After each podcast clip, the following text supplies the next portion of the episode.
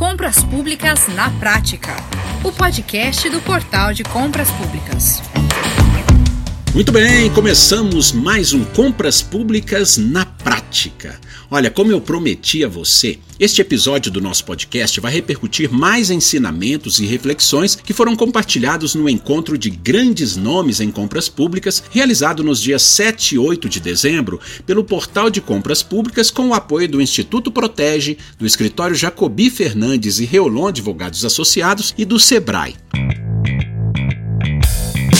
Olha, e o nosso primeiro destaque é sobre um ponto sempre polêmico nas licitações, que é a definição de preços. O advogado Davidson Barcelos, que é consultor jurídico do Tribunal de Contas da União, TCU, e professor da Escola Nacional de Administração Pública, ENAP, ele nos falou sobre os cuidados na definição de preços de referências em compras públicas. Ele ressaltou a importância da Instrução Normativa 73 e alertou para o significado de se buscar referências de preços no mercado dos órgãos públicos. Acompanhe. O ordenamento jurídico aponta que não se pode contratar com preços que sejam destacados do preço de mercado. Você tem que contratar o preço de mercado. E essa verificação é feita inicialmente pela busca do preço de referência. Como eu disse, isso muitas vezes ele se transforma em um problemão para a administração, por quê? Vários são os efeitos que podem incidir na fase de planejamento, na busca desse valor de referência, que pode impactar no preço, pode distorcer esse preço. Seja modelos diferentes de um bem, por exemplo, que vai ser fornecido, uma marca diferente, uma embalagem diferente. Às vezes a gente se depara com notícias de que determinado objeto foi adquirido por tal órgão por 10 vezes mais o valor que de mercado. E vez ou outra a gente constata que, na verdade, a informação não está precisa. Por quê?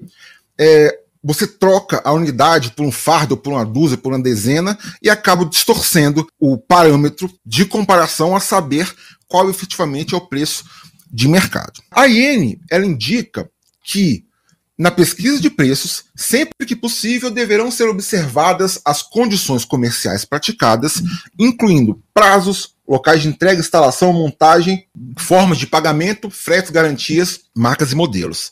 Veja, essa disposição é justamente aqueles efeitos, ela representa aqueles efeitos que eu apontei já, que tocam o preço. Imagina um exemplo: você é, atua, você é servidor do, do estado do Amapá, por exemplo e você precisa adquirir microfones. E esse mercado se, se imagina que os produtores, os grandes vendedores, os que efetivamente disputam ali preços, estão em São Paulo, por exemplo, e a maioria das licitações lá ocorrem.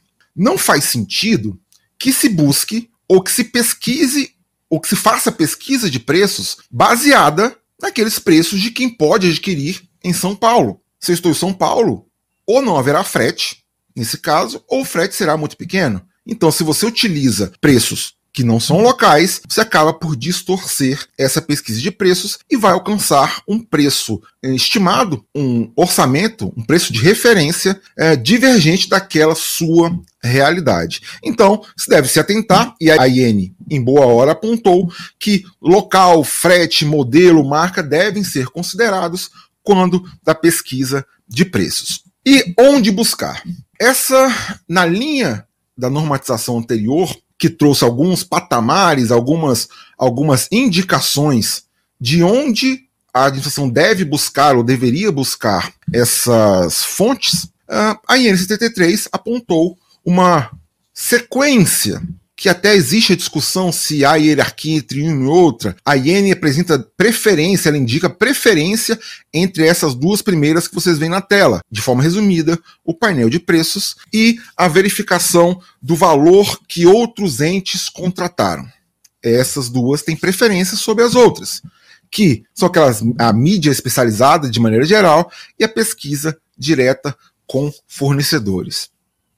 É interessante notar que por muitos anos, em alguns locais ainda hoje isso acontece, uh, que é o mito dos três preços, que é o mito dos três orçamentos, que muitas vezes a gente não sabe nem de onde que veio isso, uh, não decorre de lei, no decorrer de lei, alguns pontos, a IN73 até aponta a questão, o parâmetro de três orçamentos, mas por muito tempo foi um dogma que a pesquisa de preço seria a colheita ou a coleta de três propostas e aí você estaria ok com o seu planejamento em relação ao preço, o que já não era verdade e hoje muito menos. É, quando a gente trata, quando a gente expõe o termo preço de mercado no âmbito da contratação pública, é, eu tenho que voltar os olhos ao preço de mercado relacionada, relacionado à administração pública. É, não me parece fazer sentido, do mesmo jeito que não faz sentido você buscar preços no camelô, por exemplo, não é, faz sentido, por outro lado, ou é justificável que o preço ou o orçamento que se alcance na pesquisa de preços seja mais elevado do que o preço de balcão em algum, alguns mercados. E por que, que eu digo isso? Se a gente parar para pensar um pouco e comparar com as contratações que ordinariamente fazemos na nossa vida privada, e aí o ordenamento brasileiro, infelizmente, está ainda atrasado em relação a outros ordenamentos estrangeiros, quanto a forte incidência ainda no regime tradicional das cláusulas exorbitantes, rigorosamente a gente contrata, a gente compra fiado. A empresa, ela vai disputar uma, um jogo, uma competição, a saber quem que vai ser o escolhido a ser contratado, vai fornecer o bem ou vai prestar o serviço. Pela norma, ainda se a administração atrasar 90 dias, a empresa tem o direito de ficar calada. É uma contratação fiada ou afiado. Então, é, faz sentido porque envolve sim outros custos de acompanhamento, envolve custos de, de, de materiais de idas e vindas a tratar com o fiscal do contrato, inclusive. É, muitas vezes, aí os colegas da iniciativa privada sabem muito bem disso, o órgão é um vizinho ao outro, mas a depender como funciona a administração, é justificável preço distinto, porque os custos também são distintos. Então é só para chamar atenção que quando a gente pensa em preço de mercado, temos de ter em mente o mercado público, que tem as suas peculiaridades. Maravilha! Outro ponto alto do segundo dia do evento foi a reflexão sobre a regulamentação das compras públicas nos municípios. O secretário de Controle Externo do Sistema Financeiro Nacional do TCU, Rafael Jardim Cavalcante, trouxe uma relevante reflexão ética sobre a integridade nas compras governamentais. Cavalcante, que já foi secretário de combate à corrupção do TCU, é responsável pela condução dos processos da Operação Lava Jato e da Copa do do Mundo de 2014 no tribunal elencou nove pontos fundamentais para os gestores públicos terem no horizonte do seu plano anual de compras e contratações. Acompanhe o que disse Rafael Cavalcante. O plano anual de contratações é um documento, em nível federal ele é normatizado, alguns municípios também normatizam, mas ele serve para a gente antecipar as futuras compras, serviços e obras que eu vou contratar no exercício seguinte. O principal objetivo dele, ele não é nem orçamentário, ah, deixa eu ver o quanto eu vou precisar gastar. Eu falo que o principal objetivo de um plano anual de contratações é estabelecer o binding, a ligação. O que, que a gestão prometeu entregar? Quais são as contratações mais importantes para que eu entregue aquilo que eu prometi? É no plano anual de contratações que eu estabeleço essa lógica, essa lógica de gestão sobre as entregas, os objetivos estratégicos do órgão e a área de contratações. Até para lá na frente, quando tiver corte orçamentário, o cobertor sempre é, curso, é curto, eu saber exatamente o que, que é mais importante. O que, que é um programa de integridade, o que, que é um programa de compliance e como é que eu aplico isso a um contrato. Amigos, são nove dimensões, mais uma especial, a décima que eu chamo de transparência. Um contrato íntegro é um contrato transparente. Qualquer um que veja depois tudo que aconteceu naquele contrato, ele vai entender o que aconteceu, vai entender a legalidade, vai entender a motivação. Aqui num contrato íntegro, ele tem um suporte incondicional da administração, vamos dizer assim, de fomento à cultura da integridade nos contratos e de alinhamento às melhores práticas. Um contrato íntegro é um contrato em que eu, previamente à sua execução, eu avalio os riscos desses contratos Cara, eu tenho um contrato. O que, que de ruim pode acontecer nele? O que, que de errado, baseado em experiências anteriores, baseados em especialistas, baseados até na jurisprudência dos órgãos de controle, o que, que de errado pode acontecer nele? Como é que eu me antecipo a esses riscos? Para preparar os agentes que vão tocar esse contrato, para caso essa situação aparecer, eu diminuo a chance de problema. O terceiro, um contrato íntegro é um contrato em que os agentes cultivam certos tipos de valores. Olha só, gente, você aí na área de licitação e contrato, quem é seu cliente? É a área demandante, é a gestão? Esse cliente, como é que você pode fazer para melhor atendê-lo? Que tipo de resultado você tem que entregar para atender bem o seu cliente? Como é que você tem que organizar os seus processos internos para atender esse cara? É esse cara que entrega tudo atrasado, que pede tudo em cima da hora, que quer empenhar até dia 31 de qualquer jeito. Como é que você faz para minimizar esses riscos e atendê-lo da melhor forma possível? Como é que você tem que se organizar internamente? Quem são as pessoas, as habilidades, os valores que elas têm, capazes de tocar esses processos para entregar esse resultado? Pois bem, esse é o código que vocês têm que cultivar alinhado à entrega. Isso é ter integridade nos contratos, que as pessoas tenham ciência de como elas têm que se comportar e de quem elas têm que ser para entregar aquele resultado. Controles internos. Você estabelece uma meta e deixa correr solto? Você tem informação semanalmente, ou diariamente, ou quinzenalmente, depende, para saber se você vai atender aquele objetivo ou é sorte? Assim, porque se você tiver informação de determinado contrato está indo mal, você tem chance de eventualmente adotar alguma, algum remédio para tentar resolver. Ou não, você é sempre surpreendido. Treinamento e comunicação. Os seus agentes estão sendo continuamente treinados diante dessa cultura, diante desses valores, assim, eles sabem medir risco dos seus contratos? Eles sabem quais são os valores e competências que eles têm que ter para desenvolver esses contratos? Ou não, é sorte? Eu boto um cara lá, acabou de entrar, se vira, licitação e contrato é assim mesmo. Canal de denúncia. Gente, tem irregularidade que a gente jamais vai saber se você, a gente não tiver um canal de ouvidoria e denúncia bem resolvido. Investigações internas. Se alguém erra, a gente passa a mão na cabeça? Tem expectativa de controle ou, infelizmente, a gente dá consequência? Do diligence. A gente conhece com quem a gente está contratando? A gente faz uma pesquisa prévia até para medir o nível de esforço de fiscalização e controle que a gente vai ter com base naqueles agentes? O, o controle interno, digamos assim, a auditoria do seu município, do seu órgão, ele entende essa linguagem de compliance? Ele faz auditorias até para melhorar você, a melhorar essa integridade contratual, esse alinhamento de condutas? Isso tudo seria um programa de integridade dentro dos contratos. Perfeito, perfeito.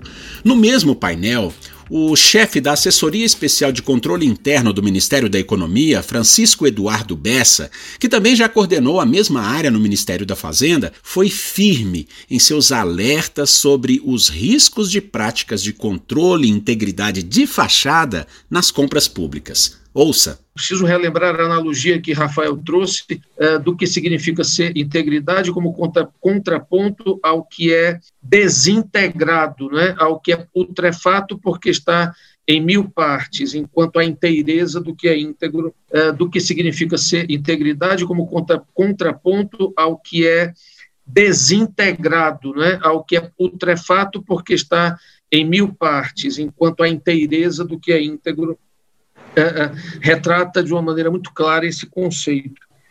Indo para a questão que foi provocada da necessidade de formalização, eu, eu só quero trazer aqui para a discussão e, e para o interesse das pessoas que estão acompanhando o evento, além do novo PL da lei da, de licitações, o PL 9163.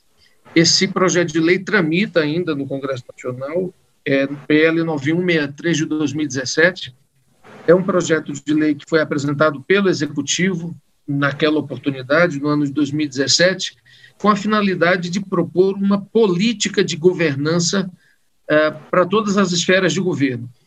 Na esfera do Executivo Federal, essa política de governança foi estabelecida pelo decreto 9203 de 2017, e por óbvio, como o executivo não poderia estabelecer uh, esses parâmetros para os subnacionais, foi encaminhado um projeto de lei.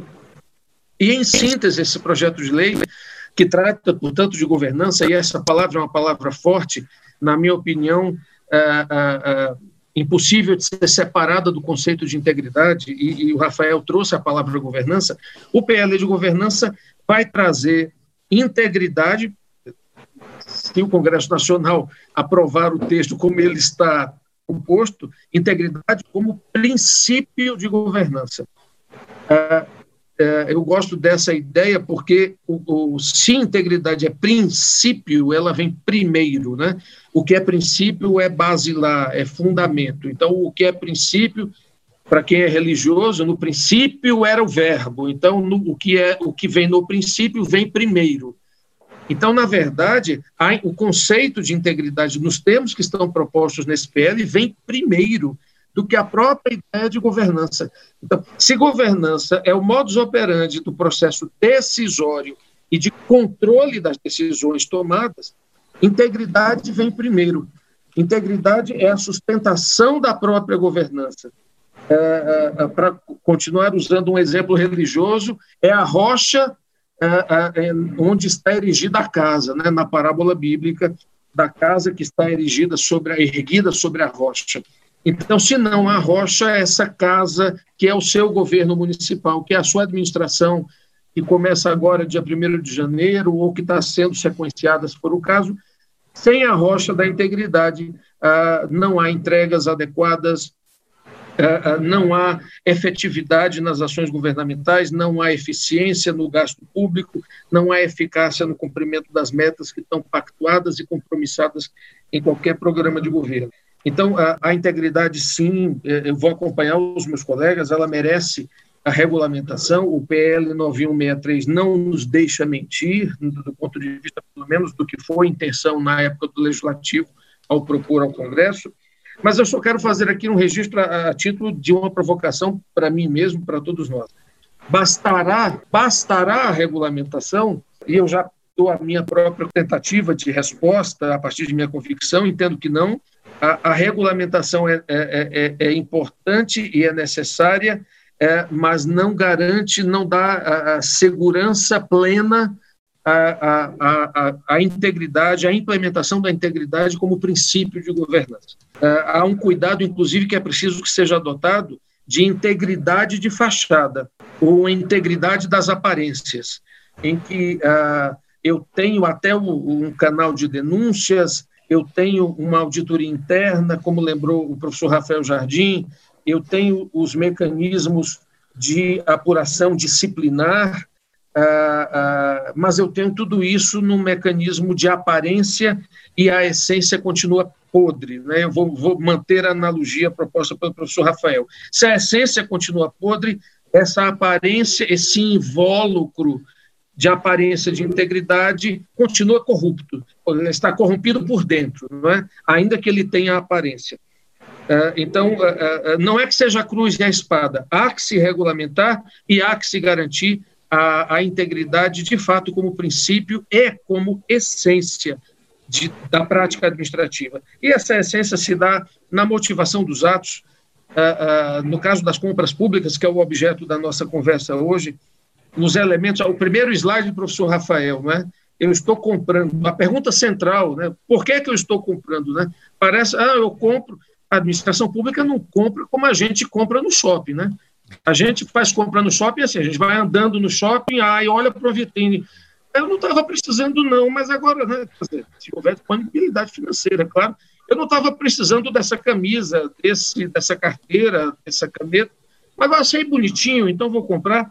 A administração pública não compra porque achou bonitinho, a administração pública não compra porque está andando na passarela e, e, viu algo que é bacaninha. E mais grave, a administração pública não compra para fazer amigos. A administração pública não compra para fazer política, no pior dos sentidos.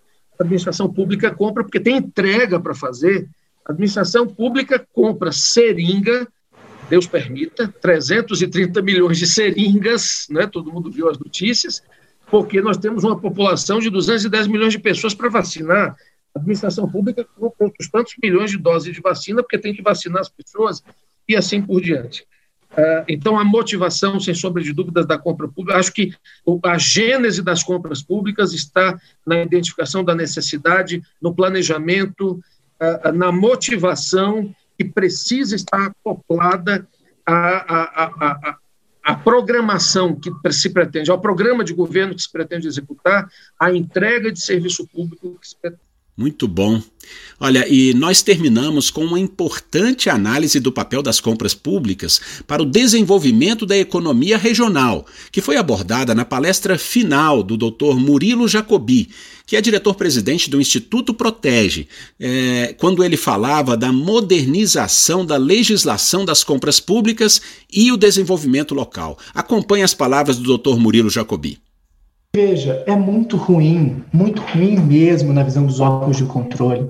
Se o Murilo está fazendo uma licitação e ele faz esse esforço para desenvolver o mercado local, e o Rony está fazendo outra licitação e ele pega e não está nem aí para cota reservada, é, cota, é, cota reservada, cota exclusiva ou subcontratação obrigatória. Então isso fica e aí é o problema que alguns acordos do Tribunal de, de Contas na aplicação da Lei Complementar 123 são é, pouco palatáveis para a gente que gosta do assunto. Ah, o Tribunal daqui de Contas questionou por que, que eu fiz cota reservada nessa licitação. É, mas não foi feita em nenhuma outra, e nenhuma depois, e nenhuma antes. Então, isso acaba tendo uma, uma condição negativa. A parte de se fazer é, a, a fundamentação de que isso parta de uma proposta de governo ou de uma decisão do órgão fortalece o seu ente. E fazer uma portaria dizendo: olha, é, faz parte da política pública da Secretaria de Educação desenvolver o mercado local também. Então, a gente vai fazer compras pretendendo preferir prazos de entregas reduzidos para incentivar o mercado local benefícios da lei complementar 123. Isso tudo ajuda a você se resguardar. Porque se o Tribunal de Contas cai na mão de um conselheiro que acha que lei complementar 123 é frescura, contratar pequena empresa é gastar dinheiro público, e você vai falar, ó, estou seguindo não só a norma federal, como a portaria do meu órgão falando para aplicar essa norma. Ah, você não vai, a chance de você punido, de você ser punido é mínima. É talvez se o conselheiro for muito birrento, ele mande você mudar a norma, solicite que o órgão mude a norma, mas você não vai ser punido. E é isso que a gente quer, é inovação com segurança para o agente público.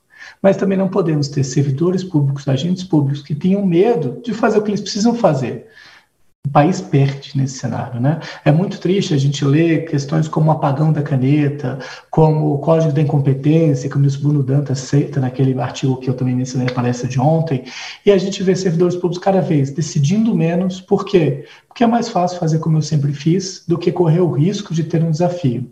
Mas o nosso país precisa né? Nosso, nossos municípios precisam, nossos órgãos precisam, nossos estados precisam que a gente se esforce e faça aquele a mais, dê alguns passos além da nossa, no nossa atividade de contratação, para que a gente consiga realmente trazer bons benefícios bons benefícios para a sociedade e para o mercado. Né? Principalmente quem é de um município pequeno, vive essa realidade, respira essa realidade, tem um primo, um tio que tem uma loja de roupa, uma mercearia, ele sabe qual é a dificuldade de, de dessa competição, desse desafio de empreender um município pequeno. Isso faz parte de uma, como eu falei, uma política de governo é, legal, legítima, compatível com os preços republicanos e democráticos. Excelente. Olha, por tudo isso e o que já ouvimos também no nosso episódio anterior do nosso podcast, o anfitrião do Encontro de Grandes Nomes em Compras Públicas, o CEO do Portal de Compras Públicas, Leonardo Ladeira, avaliou o evento como mais um sucesso no compartilhamento de conhecimento com o setor.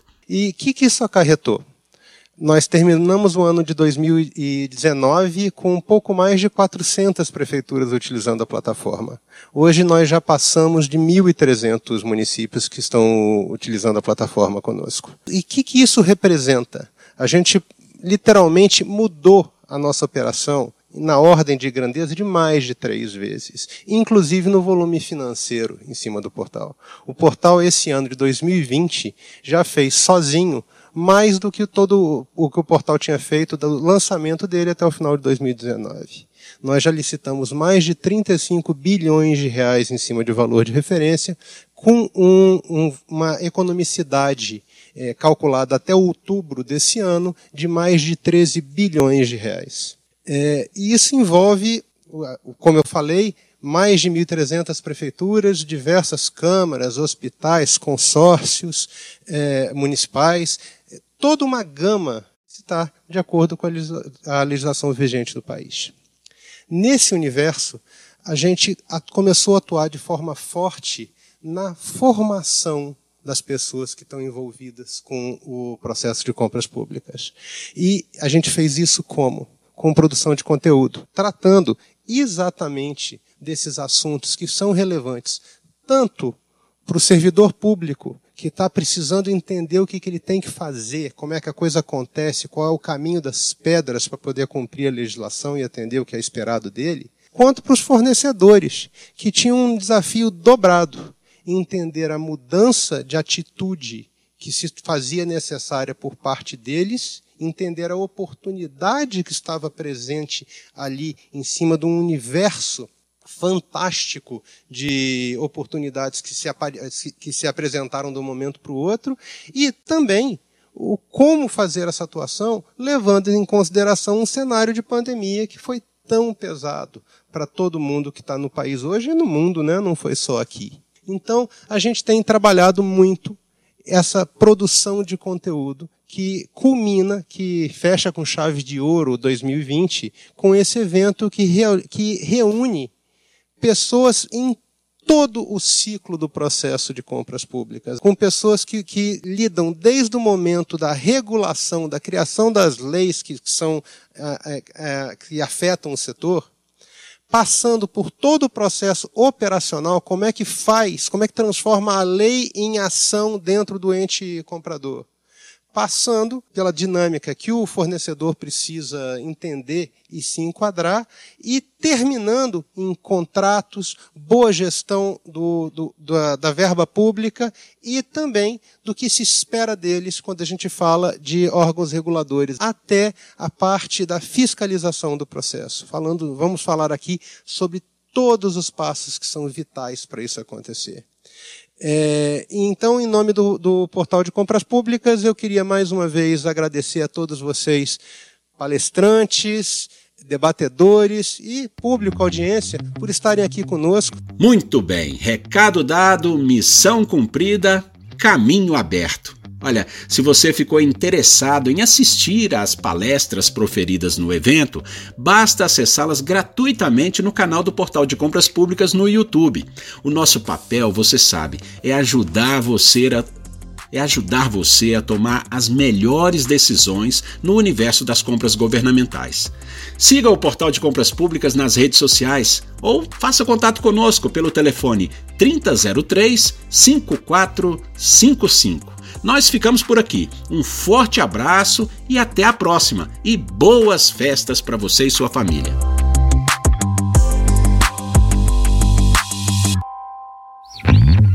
Você ouviu Compras Públicas na Prática, o podcast do Portal de Compras Públicas.